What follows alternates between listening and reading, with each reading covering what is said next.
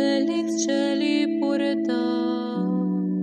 Señor esté con ustedes. Y con Del Santo Evangelio según San Lucas. En aquellos días Jesús dijo a sus discípulos, lo que sucedió en el tiempo de Noé, también sucederá en el tiempo del Hijo del Hombre. Comían y bebían, se casaban hombres y mujeres, hasta el día en que Noé entró en el arca, entonces vino el diluvio y los hizo perecer a todos. Lo mismo sucedió en el tiempo de Lot. Comían y bebían, compraban y vendían, sembraban y construían. Pero el día en que Lot salió de Sodoma, llovió fuego y azufre del cielo y los hizo perecer a todos.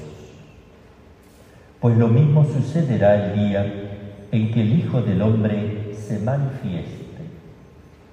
Aquel día, el que esté en la azotea y tenga sus cosas en la casa, que no baje a recogerlas.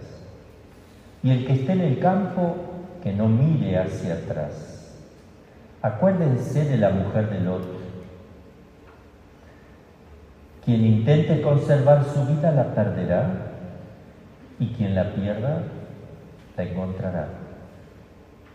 Yo les digo, aquella noche habrán dos en un mismo lecho, uno será tomado, el otro abandonado. Habrá dos mujeres moliendo juntas, una será tomada y la otra abandonada. Entonces los discípulos le dijeron, ¿dónde sucederá esto, Señor? Él le respondió, donde hay un cadáver, se juntan los buitres. Palabra del Señor.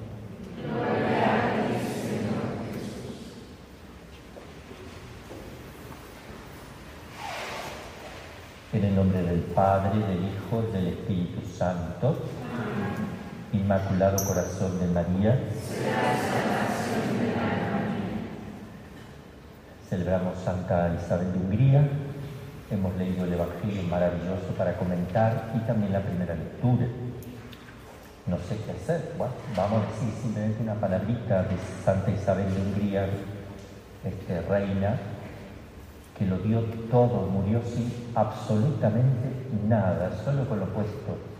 Una gran contemplativa, una gran contemplativa en medio de la acción se dedicó a darlo todo a los pobres, pero cuando entraba en oración, que eran muy largas oraciones y muy frecuentes, quedaba en éxtasis, porque era una mujer totalmente enamorada de Dios, ya cuando vivía su esposo, que le dejaba hacer todo lo que quería por Dios.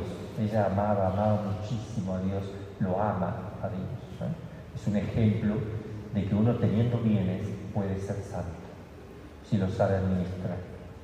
En la lectura del Evangelio vemos cómo el Señor está hablando de los últimos tiempos porque estamos llegando al final del ciclo litúrgico donde empieza de vuelta el viento, pero cuando tocamos este tiempito, esta semana y la semana que viene, se va a estar hablando continuamente en, el Evangelio de las cosas que van a venir antes que Jesús venga. Se habla de la segunda venida, se habla también de Cristo Rey, ¿eh? que va a recapitular todas las cosas, por eso se acerca también la fiesta de Cristo Rey. Y termina diciendo una frase aquí que tal vez le llame la atención, Señor, ¿dónde van a suceder estas cosas? ¿Eh? Donde hay un cadáver se juntarán los buitres. Es un dicho de la época de Jesús que significaba, ¿eh? donde esté el cadáver, es decir, donde esté lo principal, donde está lo deseado y querido, que ver a Cristo que viene, ahí se van a juntar los buitres que somos todas las personas del mundo, ¿eh? donde esté el cuerpo estarán los buitres ahí, ¿eh? porque no hace falta, porque todos irán hacia Él, todos le verán. Eso quiere decir. Pero me voy a ir a la primera lectura. Fíjense cómo la providencia de Dios siempre, Dios siempre elige la lectura. Hoy estaba yo dando la clase, yo no sabía qué lectura era la primera, no sabía qué tocaba no lo había leído.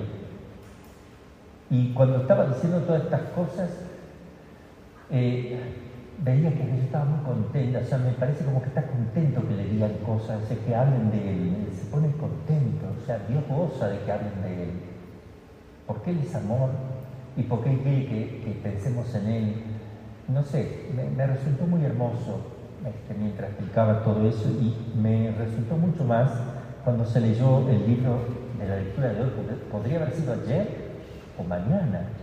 Miren que para leer toda la Biblia y que justo te caiga el pasaje central de todo lo que hablamos, que es cómo conocemos a Dios a través de las cosas. Dice, insensatos han sido todos los hombres que no han conocido a Dios. Y no han sido capaces de descubrir a través de las cosas buenas que se ven aquel que es. Y que no han reconocido al artífice fijándose en sus obras, sino que han considerado como dioses al fuego, al viento, al aire sutil, al cielo estrellado, al agua impetuosa o al sol o la luna que rigen el mundo. Si fascinados por la belleza de las cosas pensaron que éstas eran dioses, sepan cuánto las aventaja el Señor de todas ellas. O sea, la estrella no es un dios, es una criaturita de Dios que refleja cuánto más será Dios de todas ellas. Pues fue el autor mismo de la belleza quien las creó. Y si fue su poder y actividad lo que los impresionó, deduzcan de ahí cuánto más poderoso es aquel que las hizo. Pues reflexionando sobre la grandeza y hermosura de las criaturas, se puede llegar a contemplar al Creador. Sabiduría, libro de la sabiduría. Sin embargo, no son estos tan dignos de reprensión, pues tal vez andan desorientados la gente del mundo, ¿verdad? Buscando y queriendo encontrar a Dios.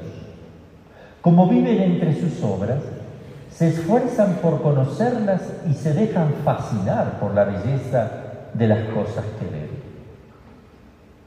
Pero no por eso tienen excusa, ¿eh? Pues si llegaron a ser tan sabios para investigar el universo a los científicos, ¿cómo no llegaron a descubrir fácilmente a su creador? Qué hermoso. La verdad, este es el Espíritu Santo que nos habla. La escritura tiene por autor el Espíritu Santo, a través de los agiógrafos que ponen su estilo, pero lo que el contenido y lo que se quiere decir viene del Espíritu Santo. Miren qué hermoso. Otra que el padre Carlos explicando. Me hubieran dicho, padre, váyase y léanos su sabiduría. Ya, ¿para qué va a perder? ¿Para qué no? Esto directamente, léanlo, disfrútenlo, es maravilloso. Yo les decía, hay dos textos que hablan maravillosamente del tema de la creación, cómo descubrir a Dios. Uno era sabiduría, el otro romano, y justo tocó el único texto de todo el Antiguo Testamento, donde habla de, este, de esta maravilla y nos ha tocado y el salmo que está relacionado dice, los cielos proclaman la gloria de Dios. ¿Qué significa? Que mirando el cielo están hablándome de qué glorioso es Dios. El cielo me habla de Dios. Él proclama la gloria de Dios, las estrellas, el cielo y todo lo creado.